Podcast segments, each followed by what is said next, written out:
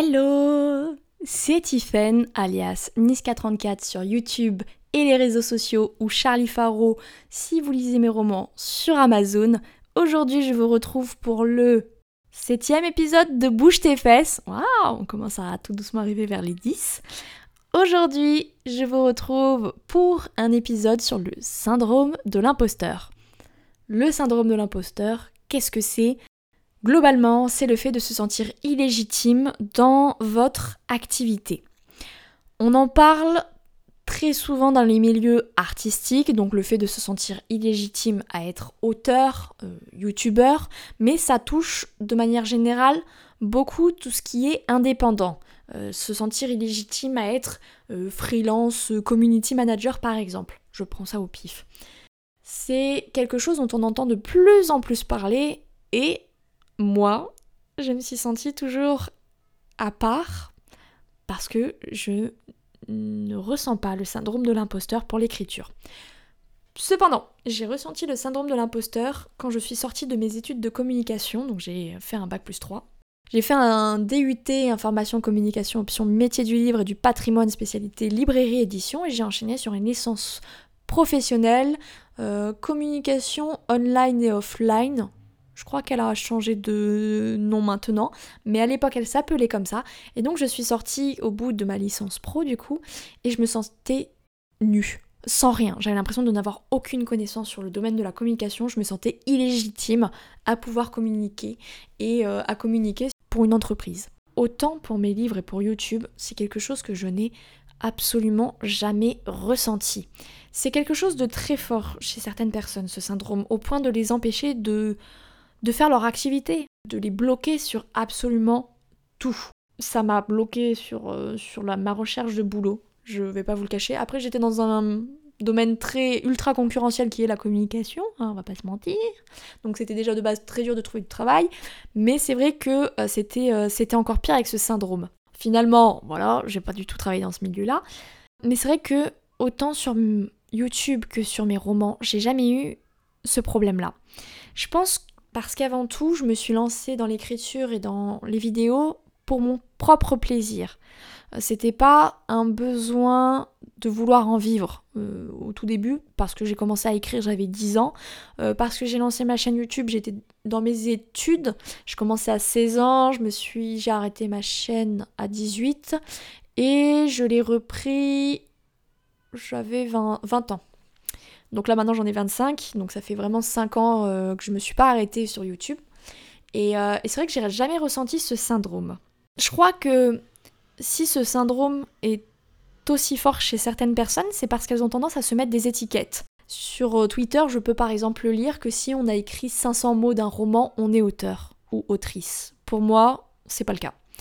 moi, j'estime que tu ne peux pas être auteur ou autrice si déjà au minimum tu n'as pas fini un bouquin j'ai aussi une certaine manière de voir les choses d'un point de vue professionnel.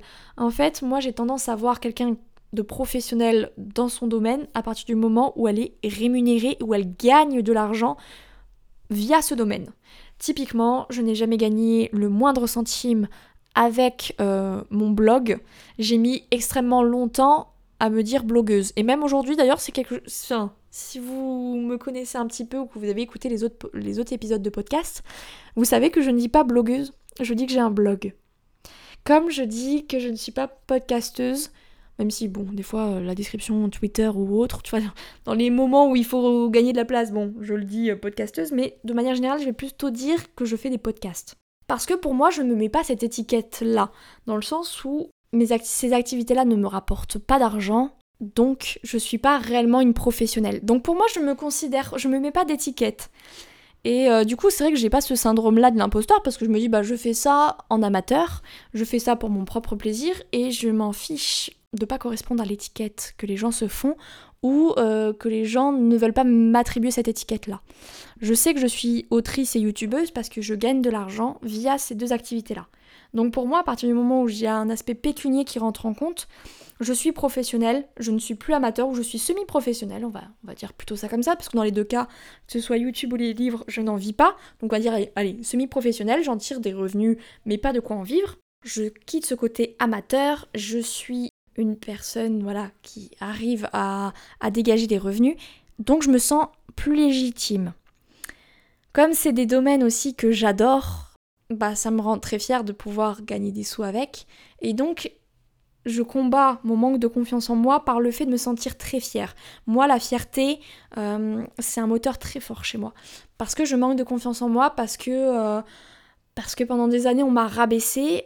La fierté joue du coup un rôle encore plus fort. Parce que quand je me sens fière, c'est un espèce de fuck que je fais à toutes les épreuves que j'ai dû affronter. Et je me dis genre, hé, regarde comme tu es fière, tu vois, tu, tu, tu gagnes un peu des sous avec tes bouquins, tu es rentable dessus, enfin je me sens fière et donc je combats mon manque de confiance grâce à cette fierté. Donc aussi c'est parce que je me connais. Mais de manière générale, je pense que si les gens arrêtaient de se mettre des étiquettes en disant je suis youtubeuse, je suis blogueuse, je suis nanani, je suis nanana, et juste disaient bah je fais les choses comme ça pour mon propre plaisir, je cherche pas à rentrer dans des cases, peut-être que le syndrome de l'imposteur serait moins fort chez certaines personnes. Je pense qu'il y en a d'autres. Il y en a d'autres qui euh, gagnent leur vie grâce à ça et euh, se sentent toujours illégitimes. Mais je pense que tu vois, tu peux ébranler ton syndrome si t'es là, genre, je vis de, je cette activité, je m'arrache comme Jaja, euh, je reçois des compliments de clients euh, ou de, lecteurs ou de ce que vous voulez, bref, de, personnes en retour. Je pense que c'est plus simple aussi de se combattre, euh, d'avoir des armes en fait typiquement pour combattre son syndrome de l'imposteur. Donc de manière générale, je partirai en vous disant ne vous mettez pas d'étiquette. Oui, c'est important, euh, par exemple, bah voilà, si vous êtes freelance dans un domaine particulier et que vous devez vous vendre, oui, vous devez vous mettre une étiquette. Et au début, ça va pas être simple. Mais à un moment, il faut se lancer aussi, hein. il faut, euh, faut, laisser ça de côté en se disant, bon, je sais que là pour l'instant ça va pas, mais ben voilà, vous êtes freelance, euh, on va reprendre le community management, vous vous sentez pas légitime, mais vous allez faire des formations, vous allez vous renseigner, vous allez... Il y a plein de contenus maintenant gratuits sur Internet, surtout dans le domaine de la communication, pour apprendre il faut que vous trouviez des parades pour aussi vaincre votre syndrome de l'imposteur, pour avoir vos premiers clients, vos premiers clients qui vont vous faire des retours plus ou moins bien. S'ils sont bien, ben, prenez-le pour vous, punchez du coup ce syndrome de l'imposteur et euh, arrivez dans un cercle vertueux. Mais si vous n'en vivez pas, que vous ne voulez pas en vivre forcément, mais juste que euh, ça vous éclate, vous mettez pas forcément des étiquettes, ça sert à rien. Enfin, là vous vous faites du mal. Je pense aussi que le syndrome de l'imposteur agit énormément sur les personnes qui manquent de confiance en elles.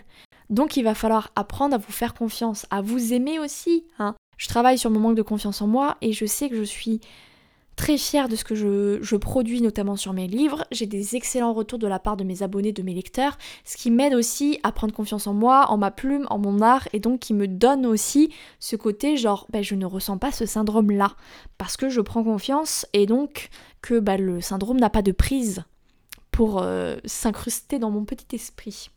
Soyez fiers aussi. Je pense que si vous êtes fiers de ce que vous produisez, le syndrome sera beaucoup moins intense. Parce que quand on est fier de ce qu'on fait, on ne peut pas douter de soi ou à une échelle bien plus faible. Donc clairement, mon conseil, vraiment, c'est soyez fiers de ce que vous produisez N'hésitez pas en fait à, dire genre oui je suis là et ce que je fais c'est bien. Vous devez être fier de ce que vous produisez, de ce que vous faites, parce que de toute manière les autres ne le seront pas pour vous. Donc soyez fiers de vous, de votre activité et revendiquez-le. Et comme ça, ça remettra aussi ce syndrome de l'imposteur un peu plus loin. Et enfin, ça rejoint le côté d'être fier, c'est accepter que ce que vous faites n'est pas parfait. Euh, la perfection, j'en ferai vraiment un épisode à part parce qu'il y a beaucoup de choses à dire, mais à vouloir faire les choses parfaitement, vous ne les faites pas, et donc vous stagnez, et donc vous doutez de vous, puisque vous ne faites pas les choses. Vous ne pouvez pas du coup récupérer des petits compliments à droite à gauche, ou juste arriver à produire quelque chose de final et à vous sentir fier de vous. Donc, vous vous arrêtez avant en disant oui, mais ça c'est pas parfait, je peux pas aller plus loin. Et donc, vous vous bloquez. Et donc, le syndrome de la posture, là, c'est carte blanche. Hein. Là, il pète la forme, il fait youpiya, feu d'artifice et compagnie, parce que vous lui donnez du, du travail en fait acceptez que votre premier jet de roman ne peut pas être parfait. Parce que si c'était parfait, on n'inventerait pas des correcteurs hein, et des bêta-lecteurs. Ça ne peut pas être parfait. Acceptez-le. Tout simplement. Acceptez que ce que vous faites ne peut pas être bien, qu'il y a des jours qui seront forcément moins bien et donc que ça se ressentira sur votre activité. Acceptez que parfois, ben ouais, les choses ne sont pas à 100%. Est-ce que c'est grave? Est-ce qu'il va y avoir mort d'homme? Non et non vous pouvez faire les choses de manière imparfaite, avec tout votre cœur, toute votre petite âme de personne qui a envie de se décarcasser pour ça, et foncez. Quand vous terminerez un roman, il va être bien plus dur de vous dire je ne suis pas auteur quand vous aurez votre bébé entre les mains. Oui, il sera pas parfait, il y aura plein de choses à modifier, mais vous l'aurez fini. Et le principal, c'est quoi? C'est de finir son roman, même si vous savez que vous allez passer beaucoup de temps en correction, comme c'est mon cas, par exemple, ou est-ce que c'est de vouloir tellement faire bien que finalement vous ne dépasserez jamais les, allez, 10, 50 pages? Ben, vaut mieux arriver à la première étape parce qu'après, eh ben, vous savez que vous avez du travail, mais c'est pas grave, vous allez bosser, vous savez que vous avez des choses à améliorer, vous allez travailler, et donc en travaillant, vous allez aussi repousser ce syndrome de l'imposteur en vous disant non, non, non, je suis pas illégitime, j'ai bossé des heures et des heures sur mon roman, j'ai euh, regardé euh, plein de tutos sur internet, ou j'ai travaillé avec une amie qui s'y connaît hyper bien en, en, style, ou une copine qui adore lire et qui m'a fait des retours super cool sur mon histoire, et donc, voyez, en mettant en place, en montrant que vous bossez, vous pouvez que avoir des armes contre ce syndrome de l'imposteur. Donc de manière générale, je vous dirais d'arrêter de vouloir faire les choses parfaitement et juste de vous d'accepter tout simplement que euh, il va y avoir du travail, rien ne pourra être parfait et c'est normal. Au moment où vous allez peut-être sortir quelque chose en se disant waouh, celui-là, je suis sûr que c'est parfait. On va prendre le domaine artistique parce que c'est un domaine très parlant. Mais waouh, ce domaine-là, euh, là vraiment, j'ai fait le roman parfait. Si vous continuez à écrire, quand vous allez revenir sur ce roman que vous considérez comme que vous considériez comme parfait, il ne sera plus parfait parce que vous aurez évolué, vous aurez appris des nouvelles techniques, vous aurez amélioré votre style et donc ça va plus du tout vous correspondre. Et donc ce roman qui était parfait à l'époque ne le sera plus. Et dans les domaines artistiques, c'est ça qui est super cool, c'est de savoir que on peut aller que vers le meilleur entre guillemets en améliorant son style, sa manière d'écrire, etc. Donc vraiment, la perfection dans le domaine artistique n'a pas lieu d'être, mais même de manière générale en freelance, en community management, votre manière aussi de d'aborder les choses, d'aborder vos clients, etc., ben ça va forcément se peaufiner et s'améliorer au fil de vos expériences. Donc de vouloir tout faire parfaitement dès le départ, c'est vous tirer une balle dans le pied. Travailler. Mais je pense vraiment, en tout cas pour moi, que si j'ai pas ce syndrome de l'imposteur, c'est parce que je travaille comme une forcenée, que je sais tous les efforts que je fais, tout le travail qui est derrière. Et donc c'est vrai que je ne peux pas me sentir illégitime quand je sais que j'ai passé plusieurs dizaines, voire centaines d'heures sur des romans. C'est impossible du coup. Et je pense que de manière générale, si vous suivez peut-être mes conseils, je vous dis pas que vous ne ressentirez plus ce syndrome de l'imposteur, mais peut-être que vous allez le combattre bien plus facilement. En tout cas, moi, je ne ressens pas ce syndrome de l'imposteur ni pour YouTube, ni pour mes romans. Et je crois que je ne le sentirai pas parce que je fais les choses avec mon cœur, je les fais avec passion, je les fais en me sentant fière de moi, en étant heureuse de produire ce que je produis. Et donc, je ne peux pas ressentir le syndrome de l'imposteur parce que j'y mets tellement de moi dans, dans mon travail que je peux pas me sentir illégitime. Je n'ai pas besoin de, de manière générale de l'approbation des autres pour savoir ce que je vaux. Et je pense que le syndrome de l'imposteur, c'est ça. Vous donnez trop de clés aux autres pour vous dénigrer.